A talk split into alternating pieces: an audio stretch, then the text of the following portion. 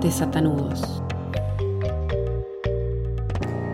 Capítulo 3 Asco.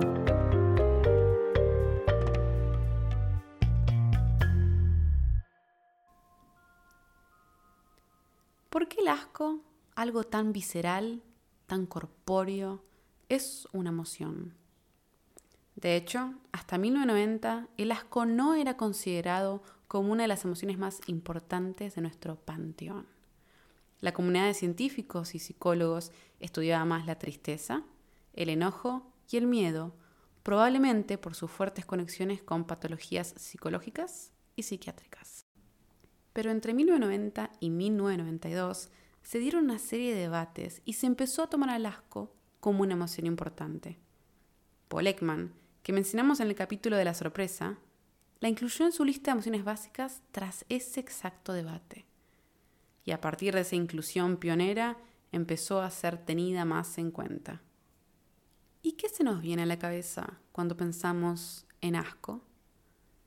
Una comida que se puso medio vieja, medio dura, que empieza a crecerle moho en los costados, un sabor ácido que no esperábamos, el sonido seco de una cucaracha cuando la aplastamos con el pie? ¿El olor de alguien que no se baña desde hace semanas? ¿O esa sensación que sentimos cuando leemos basura que pasó días bajo el sol? Mm. ¿Qué es el asco? El asco es esa emoción que nos dice que nos mantengamos lejos de esa basura, de esa persona olorosa, de esa comida pasada. El asco viene a cuidarnos. En definitiva, lo que el asco quiere es que estemos sanitos. Si queremos remitirnos a los orígenes del asco, tenemos que irnos hasta Charles Darwin, que si bien se hizo conocido por su teoría de la evolución, también escribió largo y tendido sobre las emociones animales, que incluye las humanas. Y él define el asco como algo revulsivo, primariamente relacionado con el sentido del gusto o con otras interpretaciones del gusto que hacen otros sentidos. El asco está relacionado con lo que nos entra en la boca, lo que nos puede de alguna manera agredir o hacer mal a través de nuestro sistema digestivo, lo que nos puede contaminar, como dirían los griegos. Porque cuando algo asqueroso se nos acerca, reaccionamos como si pudiera contaminar, manchar dejar una marca duradera que luego tendremos que limpiar, lavar con agua o purificar. De hecho, en la antigüedad existía el rito religioso de la catarsis, en griego catarsis, la limpieza de una falta que podía manchar familias o clanes enteros. Hay algo específico del asco que es notado por varios investigadores y que es el tema de su duración. A diferencia de otras emociones, el asco tiene su momento y es bien cortito. No aguantamos sentir asco por mucho tiempo. No nos suele acompañar durante el día la sensación de asco. Pensémoslo a diferencia de la tristeza. Uno puede pasar días sumergido en una tristeza profunda, embebido en desgano y falto de energía, con fluctuaciones, pero uno nunca pasa una semana sumergido en un asco profundo. El asco es punzante, es como una aguja que se nos clava en el momento preciso y que nos deja una herida aguda, aun cuando el objeto que nos causa asco haya desaparecido. Entonces nos queda preguntarnos, ¿el asco es solamente una emoción diseñada, digamos, por la madre naturaleza para preservarnos? Existe solamente para cuidar nuestro inocente cuerpito de este mundo hostil y horrible con hongos venenosos, cucaracha, basura, mo. Es una emoción que mayormente nos trae salud, es decir, cosas buenas.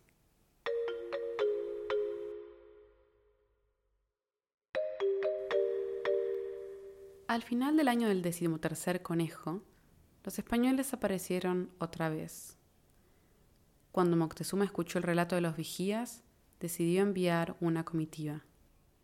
Él pensaba y creía que quien había llegado era Topiltzin Quetzalcoatl, ya que existía la creencia de que el dios iba a volver a ocupar su lugar de mando luego de haberse marchado hacia el este. Entonces, Moctezuma mandó a cinco emisarios para que fueran a recibirlos y obsequiarles cosas. Junto con ellos envió malagentes, cautivos y brujos, pero también ancianos y fuertes guerreros para que les lleven la comida necesaria, pavos, huevos, tortillas de maíz y cualquier cosa que los recién llegados pudieran pedir. Los emisarios siguieron las instrucciones, entregaron los dones y sirvieron los manjares como se les había ordenado. Pero en lugar de sentir gozo, a los españoles se les revolvió el estómago, escupieron, se refregaron los ojos, parpadearon, sacudieron sus cabezas. Los emisarios rociaban la comida, la bañaban con la sangre de los cautivos, al igual que en sus rituales, pero la ofrenda solo generaba que los estómagos de los españoles se encogieran y les causara asco por el fuerte hedor de la sangre. Moctezuma hizo esto porque los confundió con dioses, los consideró dioses, los adoró cual dioses. Se les dieron nombres de dioses, y por esos nombres fueron llamados dioses que venían del cielo.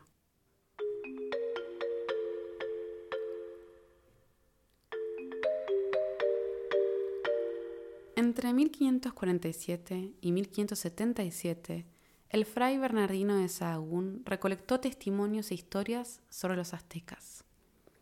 Él y sus estudiantes del seminario, que sabían náhuatl y español, fueron y hablaron con los aztecas para saber qué era lo que ellos recordaban de su primer encuentro con los españoles. Esta cita cuenta el primer encuentro cultural, no tanto físico, porque ya se han encontrado una vez, y en este encuentro cultural vemos cómo dos mundos pueden conectarse o desconectarse con un gesto rápido.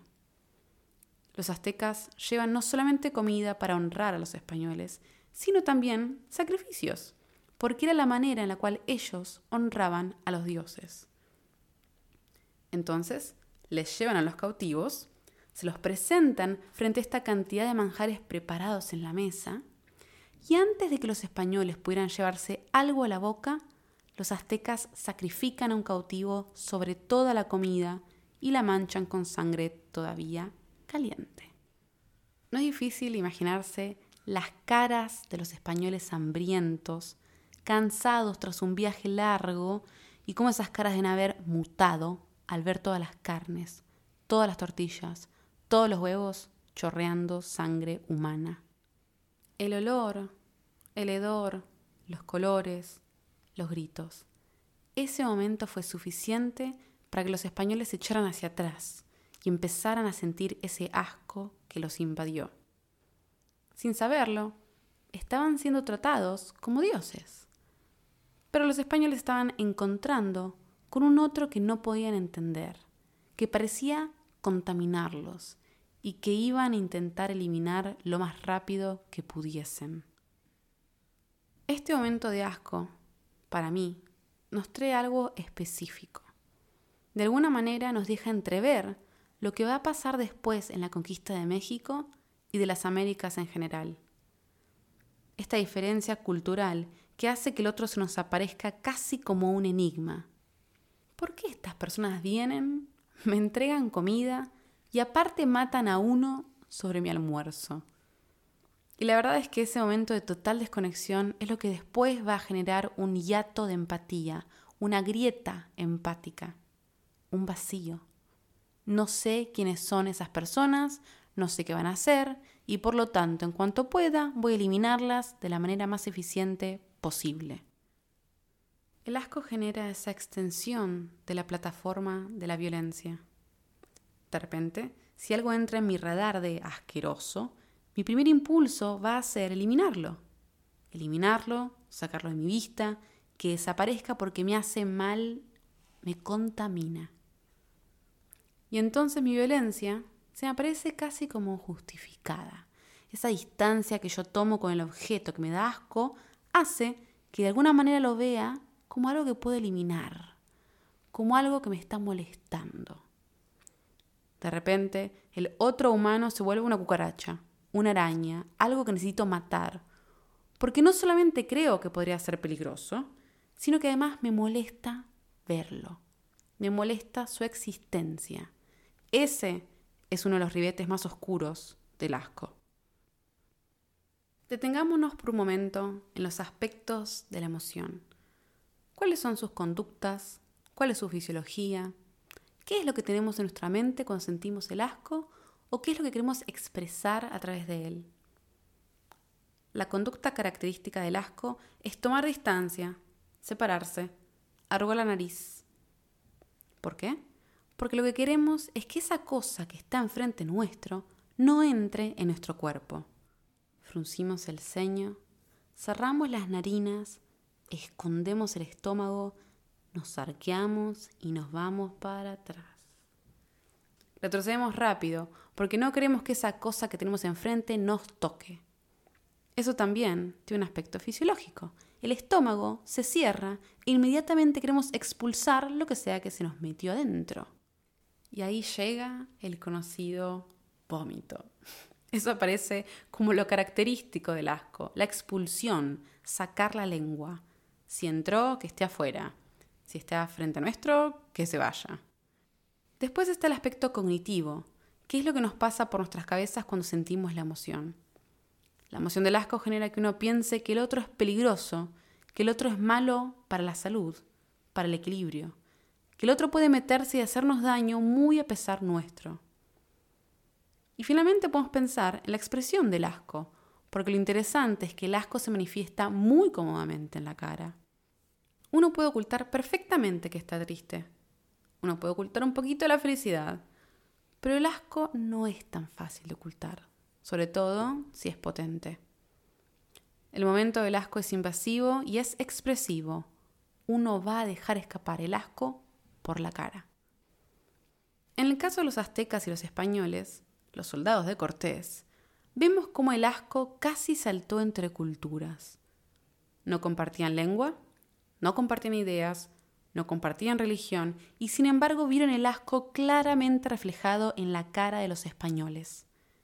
Y me gusta pensar que en ese momento los aztecas se dieron cuenta de que algo iba a terminar mal. Hasta ahora hicimos mucho énfasis en cómo el asco se manifiesta frente a un otro, contra un otro, pero también podemos dirigirlo hacia nosotros mismos. Lamentablemente, es muy común que nuestras acciones nos den asco que nuestro cuerpo nos dé asco. A veces nos puede dar asco algo que hicimos. ¿Por qué robé tal cosa? ¿Por qué me acosté con tal persona? ¿Por qué acepté tal ofrecimiento? O también puede ser nuestro propio cuerpo. ¿Por qué soy así? ¿Por qué me veo así? ¿Por qué no puedo cambiar esto o aquello? ¿Quién me va a querer? El asco se puede meter adentro de la propia mente y de alguna manera dividirnos que esté el yo que nos quiere y el yo que se rechaza. Esto me recuerda a lo que algunos investigadores casi que definen como inherente al asco. El asco para ellos es esa emoción que guarda, la guardiana de los límites del cuerpo, del ser corporal, y guardiana de los límites del ser social. El asco me va a decir cuáles son los límites de mi cuerpo y dónde empieza lo que no quiero adentro mío. Y también me va a decir los límites de mi cuerpo social, qué es lo que voy a aceptar, abrazar como propio, como identitario, y qué es lo que voy a echar, qué es lo que voy a marcar como diferente. Entonces, una vez que esa diferencia se mete adentro del propio cuerpo, ahí tenemos un problema y una patología. Esta duplicación de uno mismo es algo que de alguna manera u otra todos alguna vez experimentamos Seguramente lo logramos reconciliar pensándolo, perdonándonos, aceptándonos. Pero, si se extiende en el tiempo, esta división podría ser problemática. En alguna medida, todos alguna vez nos vimos divididos, nos dimos asco a nosotros mismos por diferentes razones. Y lo importante es que pudimos, después de un trabajo, aceptarnos, reconciliarnos, perdonarnos y volvernos uno otra vez. Por eso este ejercicio de aceptación no es meramente un eslogan de moda, es fundamental para atacar la raíz de conductas que son potencialmente autodestructivas. Hay igual un tipo de asco por el cuerpo que solemos aceptar bastante, y es el asco por el cuerpo muerto. Es muy común que la idea de un cadáver nos dé asco, y esto en algún punto es una distanciación con nosotros mismos. Frente a un cajón abierto, no vemos lo mismo que veíamos cuando la persona que hoy velamos vivía. ¿Por qué? Hay una historia de la República de Platón que me gusta mucho, la historia de Leoncio. Leoncio iba caminando por afuera de Atenas, por afuera de las murallas de la ciudad, un día de calor. De repente, unos metros más adelante, al costado del camino, ve una pila de cuerpos. Eran personas que habían sido ejecutadas, porque en general se los tiraba afuera de las murallas de la ciudad. En ese momento Leoncio duda. Tiene al mismo tiempo dos impulsos. Se muere de ganas de ver los cadáveres, la curiosidad le pica y tiene ese deseo. Pero también se enoja consigo mismo por este exacto deseo. ¿Por qué su cuerpo lo llama a ver algo que le da asco? Leoncio se debate si ir o no ir. Se grita a sí mismo, se enoja, y después de un tiempo, finalmente, empieza a correr hacia los cuerpos y le grita a sus propios ojos, acá tienen este espectáculo, llénense. El problema del morbo no tiene tiempo ni lugar. Leoncio deseaba ver los cuerpos muertos de cerca, quería saciar ese deseo, que algunos intérpretes incluso dicen que es sexual. Ahora bien, ¿qué hay al respecto de los cuerpos que nos causa tanta curiosidad? ¿Cómo puede ser que sintamos deseos de estar asqueados, que lo busquemos a propósito? Ese deseo morboso también puede ser interpretado de otra manera. También podemos querer abrazar los que nos da asco normalmente y disolver esa diferencia. En su juventud, el Che Guevara viajó por Latinoamérica. Una de las cosas que hizo fue quedarse por un tiempo en un leprosario, en San Pablo, Perú. Se dice que trataba a los enfermos de igual a igual, jugaba con ellos a la pelota, les contaba historias y hasta los atendía sin guantes. Este episodio de alguna manera se vuelve fundamental en el mito del Che Guevara, esta persona que no solamente quería endurecerse, sino que además no quería perder la ternura, no quería dejar de ver al otro como un humano, que merece ser tratado como tal. Esta anécdota de alguna manera tiene ciertos ecos bíblicos. Es bastante conocida la historia de Jesús y los leprosos. Tanto en el Evangelio de Mateo como en el Evangelio de Lucas aparece la historia de los leprosos pidiéndole por favor ser curados de su condición, y a Jesús tratándolos como a devotos que también requieren atención, también requieren cuidado y también requieren salvación. Estas circunstancias de superación del asco, de superación de la corporalidad, de ver al otro como una persona, de tender ese puente hacia el otro, termina teniendo algo de divino, de beatífico. Estamos listos para olvidarnos de aquello que nos causa asco, dejarlo atrás y abrazar lo que sea, independientemente de cómo se ve, se siente o se huele. En estas historias hay una mirada que parece pasar por encima del cuerpo y posar sus ojos directamente en el espíritu. Sí, el asco nos puede hacer sentir la necesidad de aniquilar al otro, de rechazarnos a nosotros mismos, de hacer lo que sea por cancelar esa sensación incómoda.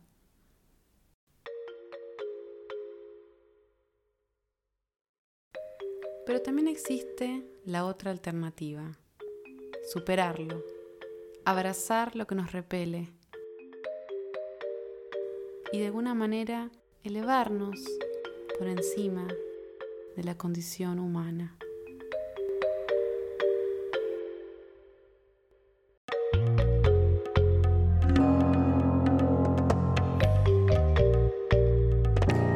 Mi nombre es Mariana Beatriz Noé. En la producción estuvo Ezequiel Vila. La música fue compuesta por Cristian de Simone y este es un podcast de Nuclear. Así que si quieren apoyarnos, pueden entrar a nuclear.com.ar y suscribirse. Hasta la próxima.